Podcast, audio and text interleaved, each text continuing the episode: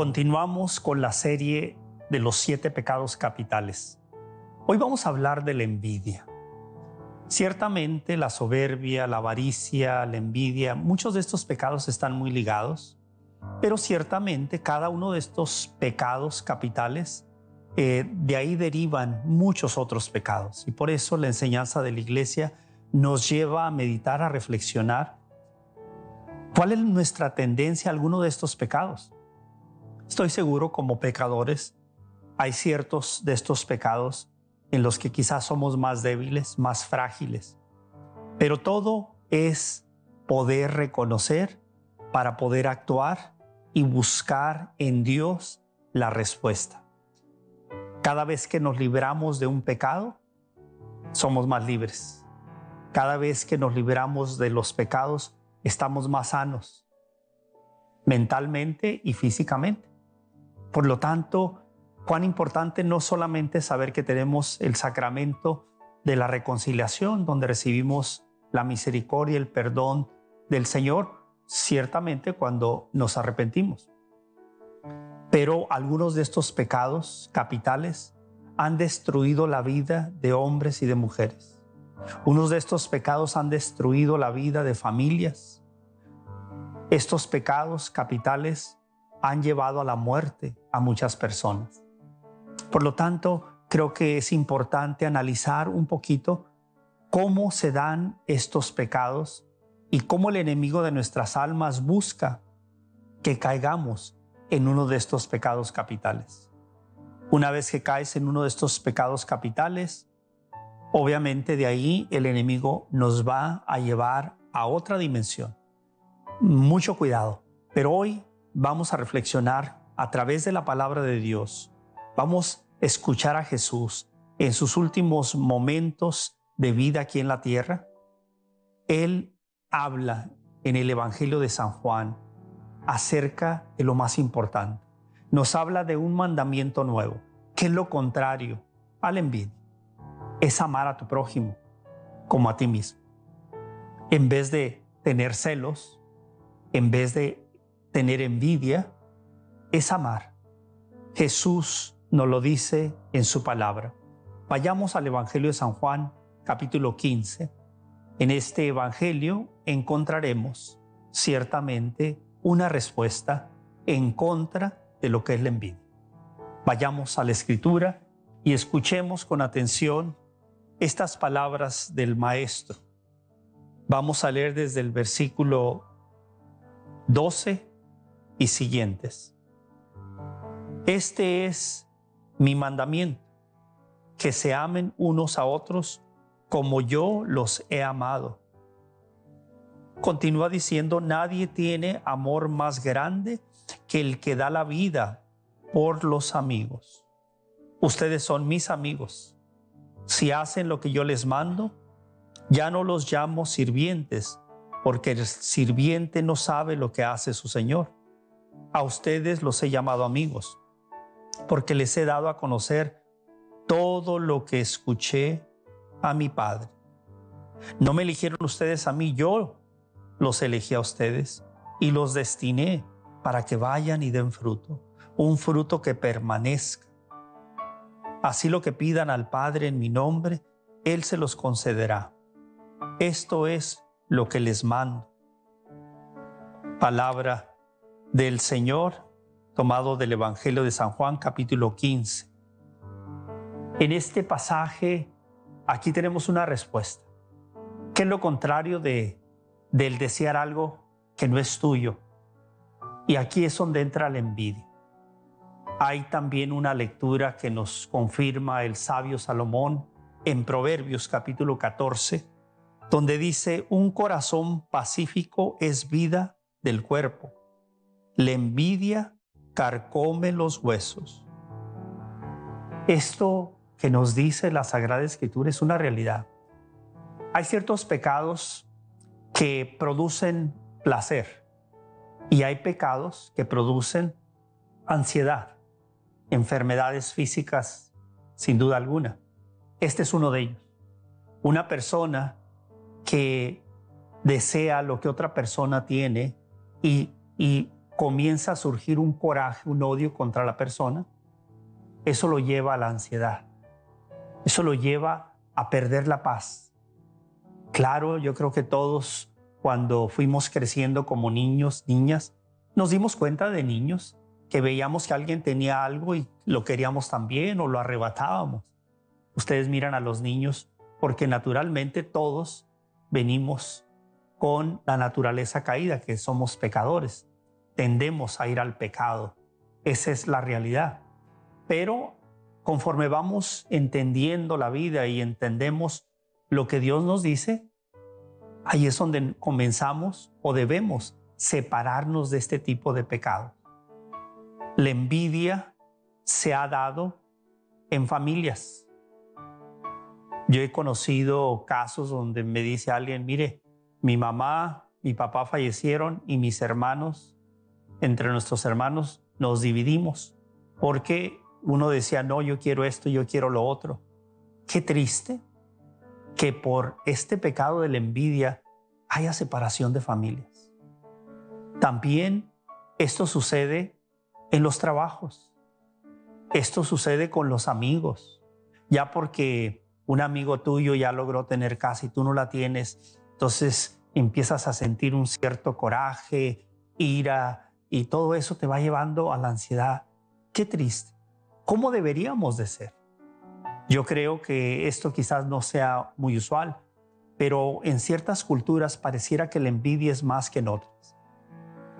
Yo digo, nosotros como hispanos, pareciera que en términos generales, cuando vemos a alguien superar algo, eh, muy pocas veces alguien va y dice, te felicito, aunque yo todavía no he logrado eso, te felicito, estoy contento de saber que estás logrando esto en tu vida, en tu trabajo, en tu carrera. O sea, no hay muchas veces este tipo de felicitaciones. Por lo tanto, Jesús aquí nos enseña, el amor más grande es el que da la vida por sus amigos, que es lo contrario, la generosidad. Qué bonito se ve en ciertas personas que su vecino logró eh, hacer algo en su casa muy bonito y tu casa quizás necesita una reparación, pero sale de un corazón limpio decirle al vecino, qué bonita te quedó tu casa, pero que salga del corazón, felicitarle. O sea, ¿por qué no? En vez de decir, ya, ya lograron esto y nosotros y estar con esa envidia. Eso no es sano. Esto también sucede en los trabajos, como lo dije hace un momento. La envidia de que porque otra persona tiene esto, yo también. Yo digo que hay una enseñanza, si un, un amigo o una persona logró algo y tú quieres lograrlo, eso no, no, no significa que está mal. Lo que debes hacer es decir, ¿cómo lo logró? ¿Cómo lo hizo para tener eso, pero sin tener nada de envidia? Yo recuerdo cuando me hicieron cargo de una pequeña empresa de óptica, yo empecé a, descubrir estas empresas y yo dije, ¿cuál es la más, la más importante aquí en California? me di cuenta que había una en San Diego y que era la que tenía una buena reputación. Un día conocí al dueño y me dijo, si quieres venir a ver, me acuerdo que entré a ese laboratorio. Estaba tan limpio, tan ordenado. Cuando salí de ahí dije, me gustaría ser algo así. Pero sin tener envidia, lo felicité. Le dije, ¿qué laboratorio tan más ordenado tienes? Un día quisiera tener algo así. Uno puede aprender de otra persona que logra algo, repito, pero sin maldad, sin envidia, sin decir, un día voy a tener más que esta persona. Nada de eso, sino que le pidamos al Señor y al Espíritu Santo que nos conceda aprender y querer lograr cosas que otros lograron, pero sin envidia. Hoy cada uno de nosotros tiene un potencial para alcanzar cosas grandes.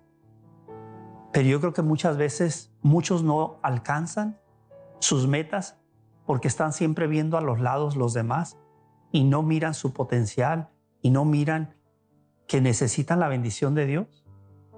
Por lo tanto, encontramos en la etimología eh, que la envidia proviene del latín.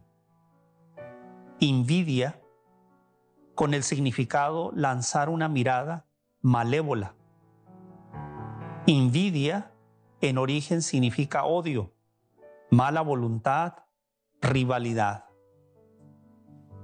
Y en el catecismo de la iglesia encontramos también algo que nos habla acerca de este pecado. Dice en el numeral 1849, el pecado es una falta contra la razón. La verdad, la conciencia recta, es falta al amor verdadero para con Dios y para con el prójimo. A causa de un apego perverso a ciertos bienes. Hiere la naturaleza del hombre y atenta, atenta contra la solidaridad humana. Esto nos lo enseña el catecismo de la iglesia. El pecado es una falta de razón.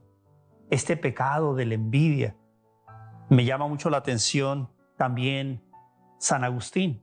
San Agustín dijo algo también sobre la envidia. Escuchemos lo que dijo San Agustín.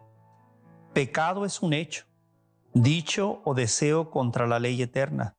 A su vez, la ley eterna es la razón o voluntad divina que manda conservar el orden natural y prohíbe alterarlo. Estos consejos, estos mensajes nos deben de ayudar a, a desconectarnos de ese sentimiento de la envidia. ¿Sabes? Cuando no estamos llevando a cabo un pecado de esta índole, nos sentimos más felices, más llenos de paz, más optimistas, enfrenta los desafíos mucho mejor que cuando traes en tu corazón este tipo de cosas, que divide familias, qué triste, y que ha llevado a personas a la muerte. Por la envidia, muchos le han quitado la vida a otras personas. Por la envidia, muchos están en la prisión por la envidia, por este sentimiento de envidia, mucha gente tiene ansiedad, no tiene paz. Por lo tanto, ¿qué tenemos que hacer? Lo contrario es ser generoso, es aplaudirle a otra persona que ha logrado algo. Qué bonito, qué bonito hacerlo de corazón. Y yo cuando lo haces, vas a obtener una bendición de parte de Dios. Porque qué bonito es sentir que alguien te felicita porque has logrado algo, aunque la otra persona no lo tenga. Allí está un paso hacia la libertad. También San Pablo describe lo que es el verdadero amor en la primera carta a los Corintios, capítulo 3. En este pasaje encontramos a San Pablo hablando de la importancia que tiene el amor por encima de las otras cosas que a veces nosotros entendemos. Pero leemos aquí en este pasaje, 1 Corintios capítulo 13, vamos a leer versículo 4. El amor, dice, es paciente, es servicial. El amor no es envidioso. No busca aparentar, no es orgulloso, ni actúa con bajeza. Aquí dice y describe que el amor no es, no es envidioso. Si eso nosotros lo practicamos en nuestro entorno, en la gente que nos rodea, qué bonito, qué bonito. Hay personas que usted ha conocido que no tienen nada de envidia. Ese es de alguna forma un corazón humilde, un corazón humilde que no se deja llevar por eso. Y hay muchas veces que a personas les cae muy mal cuando una persona ha logrado algo y la soberbia lo hace ver a usted o al vecino o al amigo como que tú no has logrado eso, pobrecito. Y hay personas que ahí les produce el coraje y la envidia. Pero hay personas con esa soberbia de que cuando logran algo pretenden mostrar que ellos ya han tenido el éxito, eso también es un pecado, por supuesto, ya lo hablamos. Pero inclusive cuando una persona quiera sentirte que tú no has logrado, que no, no permitas que el enemigo te involucre en la envidia, en el coraje a esa persona. Mantente libre. Si esa persona está actuando de esa manera, Dios se encargará de esa persona. Pidamos por esas personas. Pero la envidia te roba la paz. Aquí San Pablo dice que el verdadero amor es ser paciente, es servicial, que el amor no pretende ser algo, sino es auténtico. Qué maravilloso es poder aprender de la palabra de Dios cómo podemos nosotros verdaderamente vivir esta vida tan corta que tenemos. Y yo tan corta, y lo he dicho muchas veces y lo seguiré diciendo, para Dios mil años, dice la Escritura, es como un día. Entonces, para Dios nuestra vida de 50, de 80, de 100 años es un segundo. Pero para nosotros es muchos años.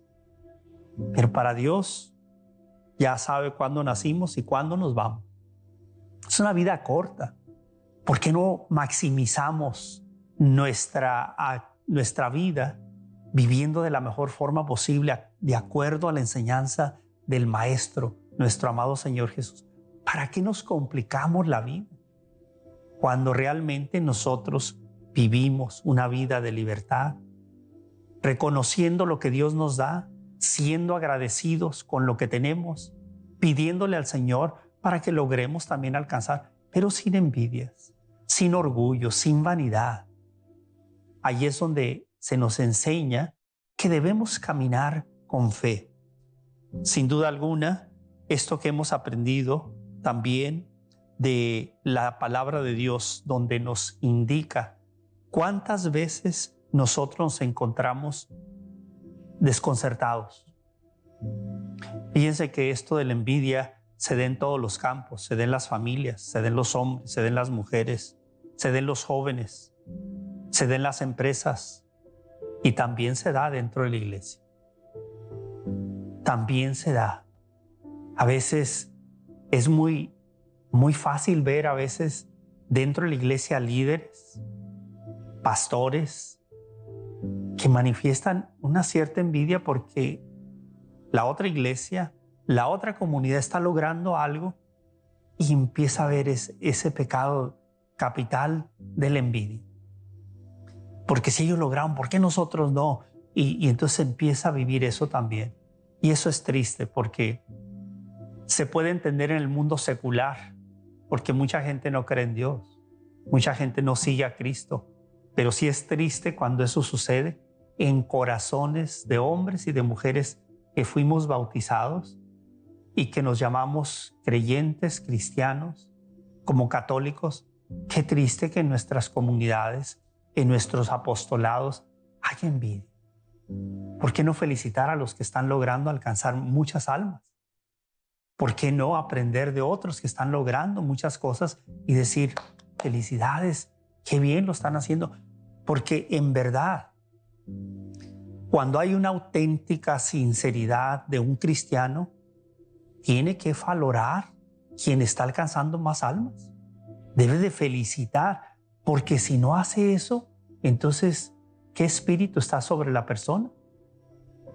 Y yo creo que tenemos que tener mucho discernimiento, de entender este tipo de cosas que pasan dentro de la iglesia. No solamente hablo de la iglesia católica, porque también nos ven eh, muchos hermanos cristianos no católicos, pastores eh, cristianos. Muchas veces eso pasa en las iglesias, eso pasa en los ministerios. Como lo dije antes, es bueno aprender de unos ministerios, de unas comunidades que están haciendo cosas maravillosas, pero sentirnos felices, porque el logro de mi hermano de alcanzar un alma debe ser mi logro, el, alcance de un misionero que va a, llevar la buena nueva a lugares donde nadie va, tenemos que sentirnos felices. Porque yo no puedo ir, pero Él está yendo, ella va. Entonces, sentirnos nosotros unidos en un mismo espíritu de misión, en vez de sentir la envidia. Mis queridos hermanos y hermanas, el Señor sabe lo que hay en nuestro corazón. Y por lo tanto, yo creo que es importante que podamos hacer lo que Jesús nos dijo. No hay amor más grande que el que da la vida por sus amigos. Hay que dar nuestra vida por los demás. Hay que servir a nuestros hermanos. Inclusive hay que pedir por nuestros enemigos.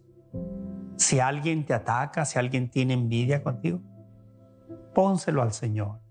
Pídele al Señor por esa persona. Deseale un bien, aunque esa persona no te esté mostrando que te quiere, tiene un sentimiento en contra de ti. A veces nos equivocamos, a veces fallamos y eso obviamente también tenemos que considerarlo y decirle al Señor, perdóname.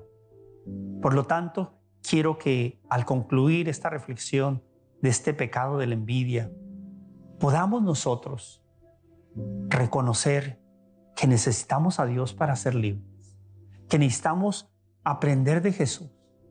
Mire Jesús, cuántos lo atacaban a él porque lo seguían las multitudes.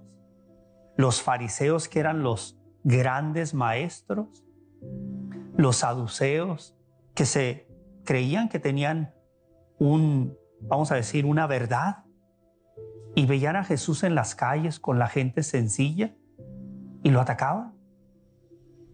Dice que lo querían apedrear, o sea, lo querían matar. ¿Y qué hacía Jesús? Estaba con la gente del pueblo, estaba con los pecadores, hablándoles del amor del Padde, hablándoles del reino de los cielos. Esa debe ser la misión de todo verdadero cristiano. No importa cuál, de cuál denominación sea, seas tú, o, de cuál parroquia, o de cuál ministerio, si eres franciscano, si eres jesuita, si de donde seas, de cualquier movimiento, tenemos que tener algo en común. Y es el llevar la buena nueva, que es Jesucristo. Y si hay alguien que está logrando hacerlo muy bien, felicítalo. Pídele al Señor que lo siga utilizando, que siga utilizando ese grupo, ese ministerio para seguir adelante. Porque esa es una señal de un verdadero cristiano. Lo otro, cuando oigas a un líder hablar y compararse y estar hablando en contra de otro, ahí tienes que pedir por ese líder.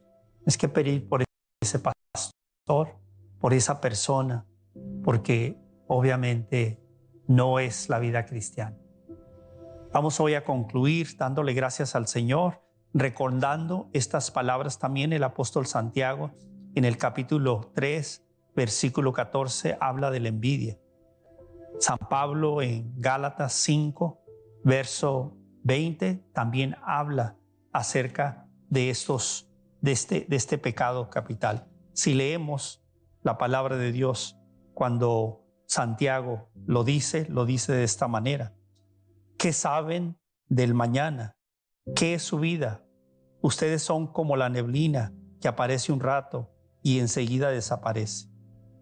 Más bien tendrán que decir, si el Señor quiere, viviremos y haremos esto o aquello. En cambio, ustedes insisten en hablar orgullosamente y todo orgullo de esa clase es malo. Aquí nos habla Santiago acerca de cómo debemos ser agradecidos. Voy a hacer algo y le estoy pidiendo a Dios, pongo a Dios primero y no dejar que el orgullo nos saque y nos haga ver a otros mayores que nosotros logrando cosas y sentirle envidia. Vamos a concluir dándole las gracias a Dios por el don de la vida que tienes hoy. Si hoy tienes vida, dale gracias a Dios. Pidamos al Señor que nos dé un corazón humilde y que si hemos pecado sobre la envidia, pidámosle perdón hoy al Señor. Ama a tu prójimo como te debes amar tú. Ama a tu familia, Ama a tus parientes. Ama a tu prójimo. No sientas envidia. Sé libre. Le pedimos a Jesús que nos conceda por medio de su Santo Espíritu un corazón libre, dispuesto para reconocer y decir, Señor, perdóname. Quiero ser libre de la envidia, de la soberbia, de la avaricia. Quiero mirar el mundo diferente y quiero dar fruto como tú nos has elegido para que demos fruto y ese fruto sea abundante. Te damos gracias, oh Dios, Padre Todopoderoso, Creador del cielo y de la tierra. Hoy en este día te pido por toda la audiencia, por cada mujer, por cada hombre, por cada joven, por cada niño, por cada persona, especialmente nuestros ancianos, que a veces se sienten solos y abandonados. Te pido, Señor Jesús, bendigas a cada uno de ellos y de ellas. Pedimos por nuestros padres, nuestros abuelos. Te damos gracias por sus vidas.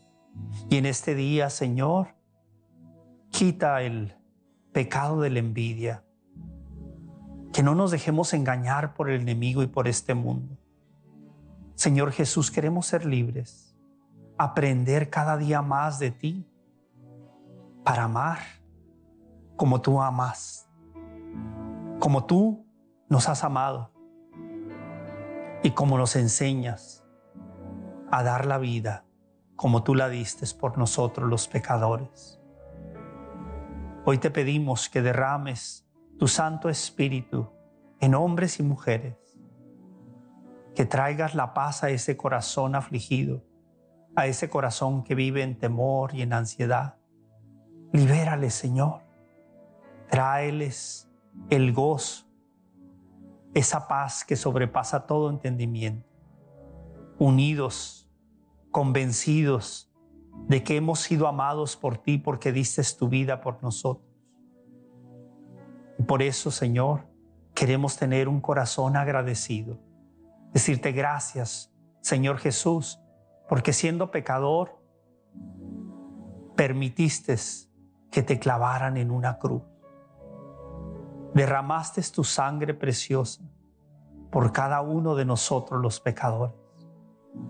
Gracias y reconocemos. Y le puedes decir a Jesús, te reconozco como mi Señor como mi Salvador, porque diste la vida por este pecador. Y te damos gracias por concedernos tu misericordia y buscar el perdón de nuestros pecados en ti, Señor Jesús. Padre, unidos al corazón de los amigos tuyos, los santos y santas, unidos al corazón de María, la Madre de Jesús, Madre nuestra, nos unimos todos pidiéndote a ti todo esto en el nombre poderoso de tu Hijo amado, Jesucristo, quien es Dios y vive y reina por los siglos de los siglos. Amén.